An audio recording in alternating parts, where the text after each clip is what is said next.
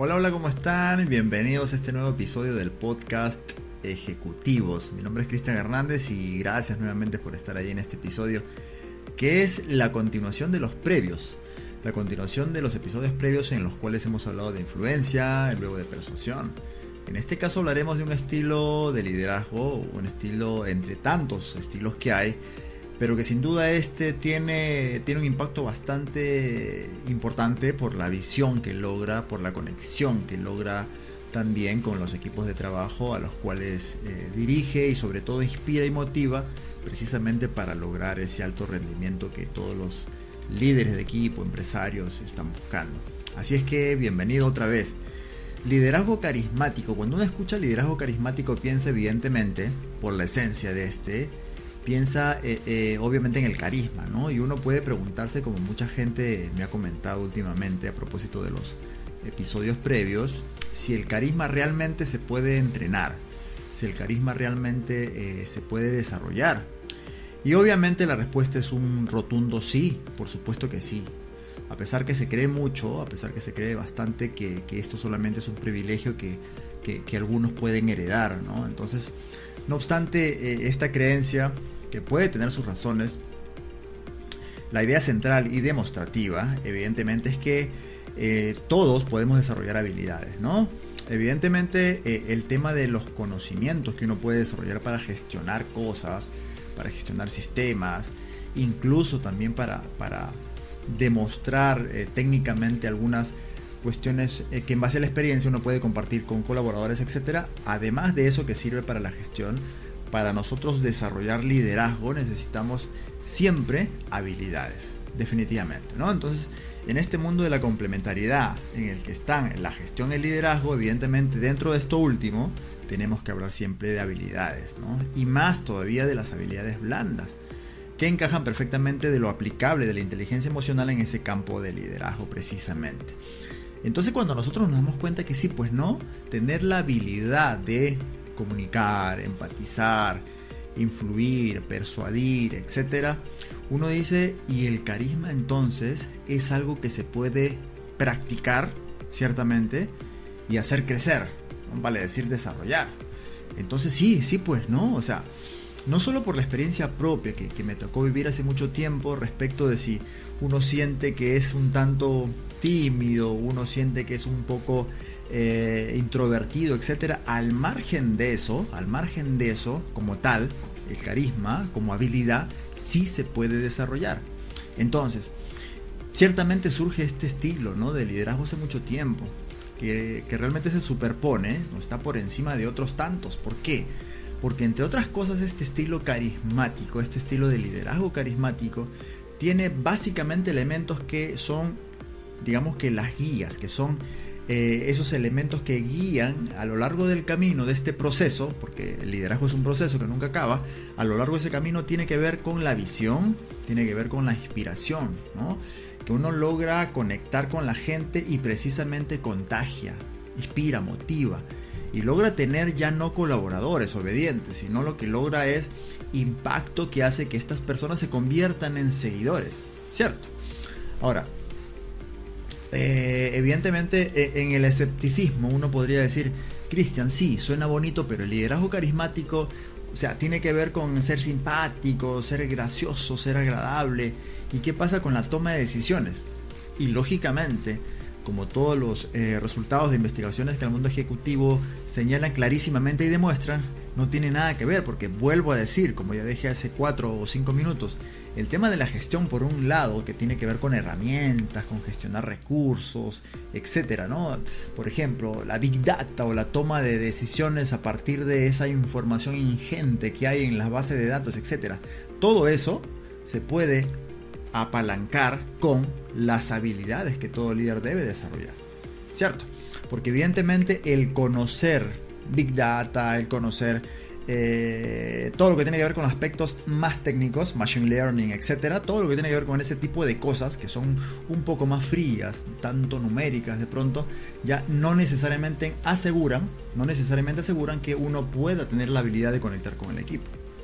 Y ciertamente, y ciertamente para mover el negocio se necesita no hacerlo solo, sino se necesita tener precisamente el trabajo en equipo. Y para tener un trabajo en equipo eficaz, eficiente y muy efectivo, para tener, por ejemplo, comunicación efectiva, para trasladar objetivos, metas y todo lo demás, necesitamos tener habilidades. Entonces, ciertamente el liderazgo carismático entre, entre tantas observaciones o entre tantos cuestionamientos que pueda tener, ya se dice de pronto entre, tantas, entre tantos detalles que el liderazgo carismático puede ser manipulador. No obstante, yo señalo con mucha con mucha claridad y mucha firmeza que, eso depende de la persona que, pretende ejercer ese tipo de liderazgo, ¿cierto? Porque evidentemente eh, la manipulación ya es una puesta en escena de cualidades, ¿ya? de habilidades, pero también que tiene que ver con, con valores, ciertamente. Entonces, cuando hablamos de liderazgo carismático nos referimos plenamente a ese estilo que se superpone sobre el liderazgo transaccional, eh, el laissez-faire, etc. Se superpone porque básicamente centra toda la esencia en la visión, la inspiración, el contagiar ¿no? a largo plazo al equipo para que crezca y logre esos resultados que la empresa espera sin, sin, sin perder autoridad, evidentemente. Entonces, por un lado tenemos al liderazgo carismático que se puede desarrollar, que se puede aprender, ¿no? Y a propósito de esto, al final de esta, de esta pequeña introducción o de, este, esta pequeña charla, eh, les voy a dar cinco tips o cinco, cinco consejos que, que, pueden servir para afianzar aún más nuestro ese perfil de liderazgo carismático que todos podemos sin lugar a dudas seguir desarrollando o en todo caso seguir afianzando para quien ya lo tiene. Entonces, eh, cuando nosotros hablamos de liderazgo carismático, tenemos que entender perfectamente que es lo complementario a nuestra maestría, experiencia, etcétera, en cuanto a los conocimientos por el lado técnico, por el lado de la gestión como tal, por el lado del management. ¿sí? Entonces, como complementario, tenemos que apoyarnos en habilidades que nos permitan precisamente esa comunicación efectiva esa empatía, esa conexión, ese poder que nosotros ejercemos de influencia, ¿no? como lo vimos en los capítulos anteriores. Influencia, persuasión y ahora liderazgo carismático.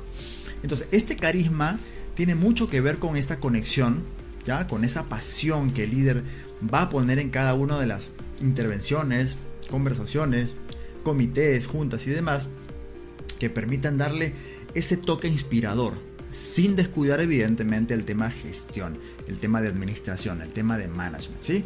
Entonces, aquí eh, lo que vamos a hacer finalmente en este episodio de liderazgo carismático es recomendar cinco cuestiones que son realmente casi obvias, yo diría casi obvias, pero vale la pena eh, apuntar porque sirven precisamente de este de este de esta desmitificación no aquello que dice no el carisma solamente puede ser heredado. Yo no puedo ser carismático porque porque soy tímido no yo no puedo ser carismático porque siento que soy eh, eh, no sé introvertido no lo cual evidentemente solo es solo es un mito se puede llegar a ser carismático si uno empieza a comprender cómo funciona esto, si uno empieza a practicar. ¿Dónde practicar? Practicar en reuniones de pronto informales o tal vez formales, tratando de conectar, ¿no? Ayuda mucho, sí, sin lugar a dudas, tener esa predisposición para escuchar siempre. Tener esa predisposición para escuchar un poco más de lo que ya se está escuchando tener esa predisposición para intentar asumir la posición o tener la perspectiva de la otra persona, vale decir empatizar. Ayuda mucho eso, porque se va a dar una conexión natural, ¿cierto? Y no tener miedo, ojo con esto, no tener miedo de ser auténtico. Yo pienso que esta, esta, esta palabra, este término que, que, que no necesariamente es cuestión o, o se encuentra siempre, ¿ya? porque la autenticidad eh, implica romper muchos, muchos temores, ciertamente, ¿no? Implica fluir, ¿no? Mostrarse tal cual uno es, ¿cierto? Y eso, y eso requiere muchas veces desaprender cosas, ¿no? Entonces, en ese sentido, yo recomiendo cinco cosas que eh, habría que hacer para afianzar ese perfil de liderazgo carismático, que tiene que responder, evidentemente, de acuerdo a la situación. ¿cierto? Porque en algunos casos habrá que ser más democrático, en algunos casos habrá que ser adoptar ciertamente un perfil un tanto más un tanto más rígido, ¿no? En algunos casos habrá que ser más negociador, en otros casos laissez-faire, en otros casos es transaccional, ¿no? De cada situación ¿ah? habrá que adoptar un rol un poco más perfilado. No obstante ello, el liderazgo carismático ayuda muchísimo a conectar y inspirar a la gente para que vaya tras el objetivo que la empresa persigue. Entonces, lo primero de las cinco cosas que yo recomiendo para afianzar este liderazgo carismático es ser apasionado. Es, lo primero, ¿no? Resulta obvio, pero en el campo emocional, que es una de las dimensiones de todas las personas que tienen que ir tras objetivos, eh, eh, el, terreno, el campo emocional, sin duda, es un campo que, que, tiene una fuerza bastante fuerte, que no hay que descuidar. ¿no? Todo jefe, todo líder de equipo sabe perfectamente que el terreno emocional es un factor determinante muchas veces. Muchas veces es un factor determinante porque todas las tomas de decisiones tienen que ver con un componente ciertamente aunque no se quiera reconocer, ciertamente emocional. Entonces, la primera recomendación de estas cinco es ser apasionado, ponerle esa dosis emocional bastante genuina, ciertamente bastante genuina, pero poniéndole esa, esa energía, esas ganas que, que, permitan sentir al equipo que uno está comprometido de pieza a cabeza con, con el logro que desea alcanzar. Segunda recomendación, ser muy comunicador en el sentido estricto, ¿no? Abrir la puerta para lanzar el mensaje con convicción, ¿no?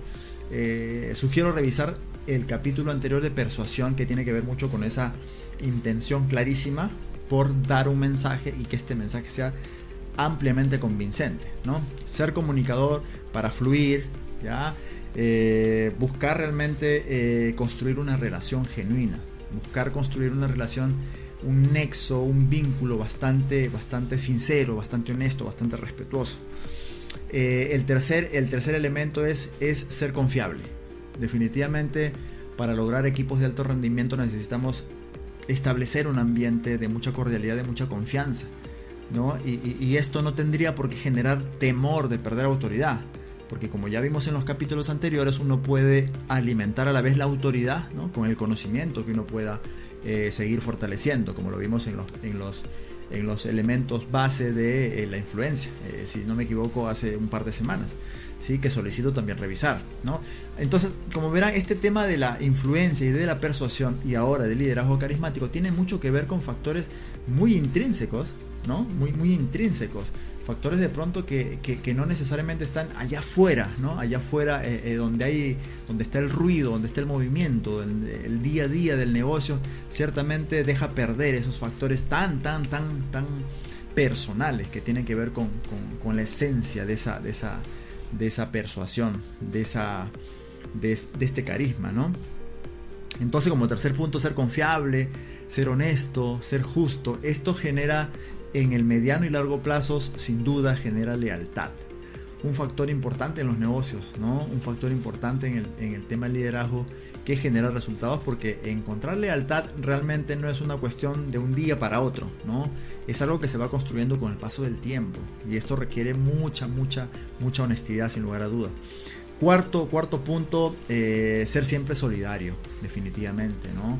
Cuando el equipo ve en nosotros, los líderes de equipo, que uno apuesta por el bienestar de los demás y siempre busca ese equilibrio y esa armonía que debe haber entre la vida laboral, entre, la, eh, eh, entre esa, esa, ese equilibrio y más, más allá que equilibrio, esa armonía con, la vida familiar, con, el estudio, con el negocio, el emprendimiento en paralelo, o sea, mantener esa balanza como corresponde para no terminar desgastado, agotado, burnout, etc. Entonces, ser, ser, ser solidario y alentador, ¿no?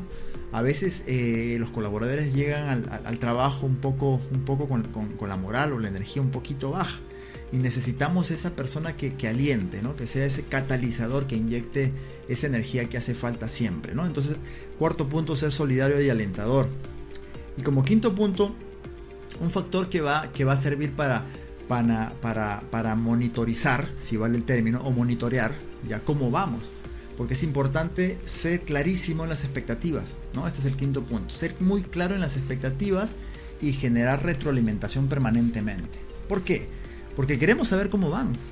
Y queremos saber cómo el equipo siente que va cómo se siente en el camino, si está teniendo obstáculos, no los tiene, si necesita compañía o si de pronto siente que un compañero ¿ya? necesita el apoyo cruzado. Vale decir, quizás no necesariamente que el líder esté al lado de esa persona, sino que alguien del equipo se da cuenta que un compañero del equipo necesita la compañía, ya sea para, para cuestiones eh, con un cliente, ya sea para cuestiones eh, anímicas, etc. Por lo tanto, es importante, es importante ese feedback, esa retroalimentación que permita monitorear cómo vamos. ¿Sí? Entonces, estas cinco cuestiones, estos cinco, esos cinco tips o recomendaciones eh, nos van a ayudar, nos van a ayudar a elevar un poco más el nivel, el nivel de liderazgo carismático que debe, que debe irse afianzando paso a paso con la práctica. Insisto, para finalizar con este, con este episodio de liderazgo carismático, el carisma no es algo que se hereda, el carisma es algo siendo una habilidad, ¿cierto? Siendo una habilidad, siendo parte de ese mundo de la inteligencia emocional, conexiones, relaciones, vínculos. Ya esto es algo que se debe practicar. ¿no? Y practicarlo necesariamente para las personas que sienten que todavía les falta un poquito, no necesariamente practicarlo en un ambiente donde haya mucha gente, de un ambiente en el que no haya poder posicional, vale decir, donde no tengan el cargo de, jefe, gerente, supervisor, etcétera. No necesariamente, esto se puede practicar en eh, reuniones eh, informales o formales donde no hay eh, un número grande de personas, ¿no? de manera tal que uno no pierda esa, esa, esa práctica. No es cuestión de práctica, yo, yo, yo lo resumiría en ser genuino, practicar, no tener ese temor que nos puede que nos puede poner en el lado de, del escepticismo, de pensar, no, o sea, eh, ser carismático eh, no tiene nada que ver con los resultados. Y yo les puedo asegurar que es todo lo contrario. Por un lado es conocer las cuestiones del negocio, las perillas del negocio, las situaciones de recursos que son controlables. Sin embargo, cuando miramos al equipo necesitamos establecer conexiones. Y si estas conexiones son genuinas, son eh, muy empáticas, de escucha activa y demás, nos permiten generar en ese mundo, en ese binomio perfecto, como siempre repito, entre la gestión y el liderazgo, nos permite tener resultados a largo plazo extraordinarios. Así es que espero que los pongas en práctica y te voy a asegurar que, que habrá, habrá cuestiones que van a saltar a la vista que tendrán que ver con que sí, este estilo es bastante importante si uno quiere conectar muchísimo con equipos de alto rendimiento y hacer que estos equipos se sientan inspirados y tengan esa, esa identidad que permita eh, lograr resultados otra vez extraordinarios. Así que muchas gracias por estar ahí. Cristian Hernández te envía un fuerte abrazo eh, y nos vemos en el próximo episodio. Chao.